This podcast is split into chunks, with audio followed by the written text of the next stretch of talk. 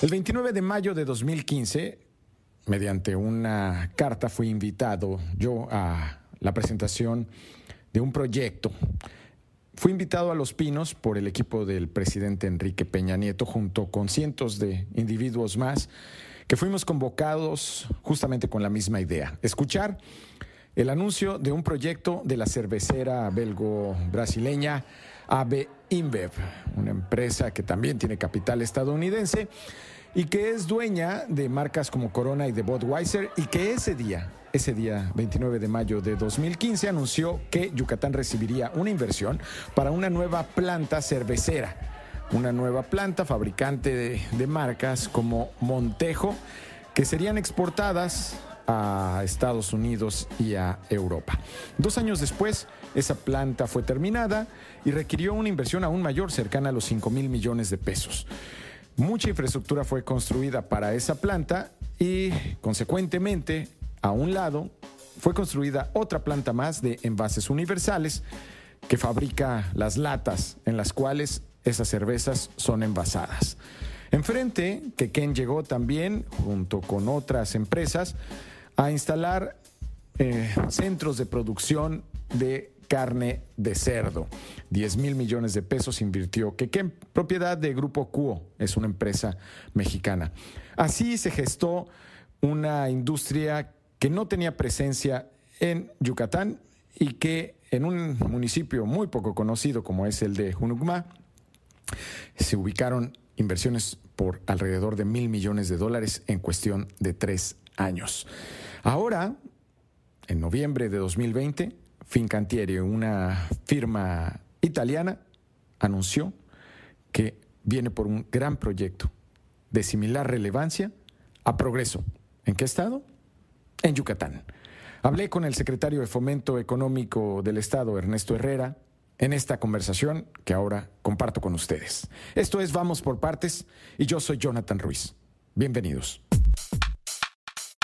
Estamos con el secretario de Fomento Económico y del Trabajo aquí en Yucatán, Ernesto Herrera Novelo, y le estamos preguntando qué pasó con Fincantieri. Es una empresa italiana, armadora de barcos, que acaba de anunciar un convenio con el Estado para hacer en progreso una nueva infraestructura que debe dar trabajo y mejorar la economía en Yucatán. Secretario, en tres palabras, si me puedes responder, ¿qué es Fincantieri? Para México, recuperación económica y empleos para Yucatán. ¿Qué hace Fincantieri? Construye barcos, diseña barcos de guerra, submarinos, portaaviones, cruceros y también en el tema de oil and gas fabrica eh, barcos de mantenimiento en el tema petrolero. ¿De qué tamaño en dinero es lo que acaba de anunciar hoy al anunciar este convenio con el gobierno del estado? En su primera etapa, 150 millones de dólares, que podrá llegar en sus tres etapas subsecuentes a 550 millones de dólares de inversión. Pero lo importante es el factor potencialización de recursos. ¿Para qué empresas yucatecas hay oportunidades con este proyecto? Para empresas Millet, para el Niplito, para Boschito, para Marbol, para toda la cadena de proveeduría de crioinfra, de infra y también los que prestan servicios como soldadores, como gente que trabaja mecánicamente, para los que desarrollan software e innovación. Todo eso contempla esta empresa que es la más grande de toda Europa y la cuarta a nivel mundial. ¿Cuál es la primera acción que va a denotar que este proyecto ya arrancó? el dragado del puerto de Progreso y la ampliación del canal de navegación. ¿Ese cuándo empieza? Empieza en el primer semestre del 2021 para que 18 meses después estemos viendo ya los frutos de la construcción de la etapa 1 de Fincantieri.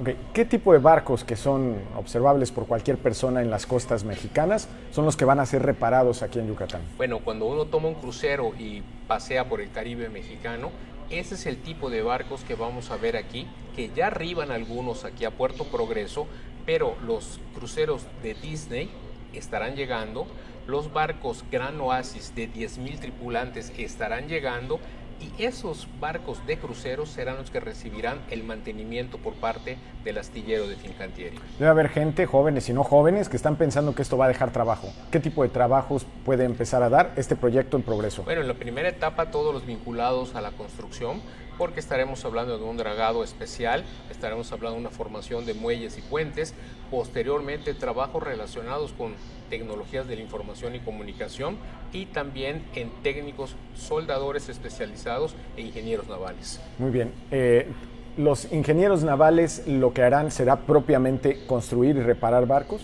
No necesariamente. Hoy pudimos visitar, y la gente de Fincantieri nos acompañó, al laboratorio de diseño que se está construyendo en la Universidad Tecnológica Metropolitana de Yucatán y en la Universidad Politécnica de Yucatán. Diseño aeroespacial, diseño automotriz y también diseño naval. O sea que podemos tener en nuestras universidades y en nuestros tecnológicos gente que se dedique al diseño de barcos, de guerra, de recreo, de yates, todo eso lo podemos tener aquí en el estado de Yucatán. En algún momento ah, la entidad cambió cuando llegó la inversión de una cervecera de AB InBev cuando su empresa Grupo Modelo invirtió en el Estado, concretamente cerca de Junucma, una inversión de 300 a 500 millones de dólares, que ya me precisarás, para hacer una nueva cervecera. Sí. En términos de dinero, es comparable con aquel proyecto. Comparable, y eso, el, primer punto de inflexión en el desarrollo económico de Yucatán, correctamente fue la cervecería yucateca de Aminbev. Hoy vivimos un segundo momento, el segundo punto de inflexión que nos llevará a una industria que incluso en México aún no tiene un crecimiento como el que va a tener en Yucatán en el sector naval. Estos dos diques secos son para barcos de 400 metros. ¿Hay algo comparable en México? No, en todo América será el shipyard más grande que exista. No habrá otro igual. Hoy estamos hablando de que si revisamos todo América del Norte, no hay comparación con lo que vamos a tener en Puerto Progreso. ¿Cómo se observa desde este balcón de 2020 la recuperación económica de Yucatán para 2021 después de la pandemia y después de este proyecto? Eh, la verdad que afortunadamente las empresas siguen confiando en Yucatán, las que ya están incluso están incrementando capacidades, hay llegada de nuevas empresas de Europa, de Asia, de Estados Unidos y todo eso en plena pandemia hemos estado inaugurando eh, eh, inversiones que habíamos anunciado y ahorita estamos anunciando nuevas inversiones que en los próximos 24 meses se estarán consolidando. Indudablemente la recuperación de los empleos será eficiente en el estado de Yucatán, que eso es lo primero que necesitamos hacer, recuperar los empleos perdidos para posteriormente pensar en una recuperación y crecimiento económico. Gracias, secretario Ernesto Herrera. Jonathan, un placer y gracias por la entrevista.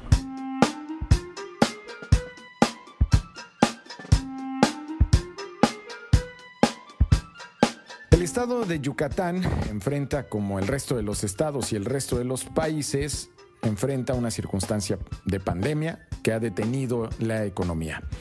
El país, México, hasta el tercer trimestre del año, tenía una caída en su economía de 8.6% respecto al año previo. El consumo, el consumo de ustedes, mío, de todos, cayó más del 12% respecto a lo que gastábamos el año pasado. Estamos pues en una crisis. ¿Qué estado va a salir antes y cómo lo va a hacer? Eso depende de la habilidad de su gente y es necesario siempre atraer inversión en ánimo de pues crear empresas que pongan empleos en el lugar en el que se necesitan. Esto es Vamos por Partes. Yo soy Jonathan Ruiz y Vamos por Partes se graba con la genialidad del señor Andrés Reina. A mí, Jonathan Ruiz, me encuentran en redes sociales como Ruiz Torre. Si les gusta el podcast, por favor, suscríbanse. Hasta pronto.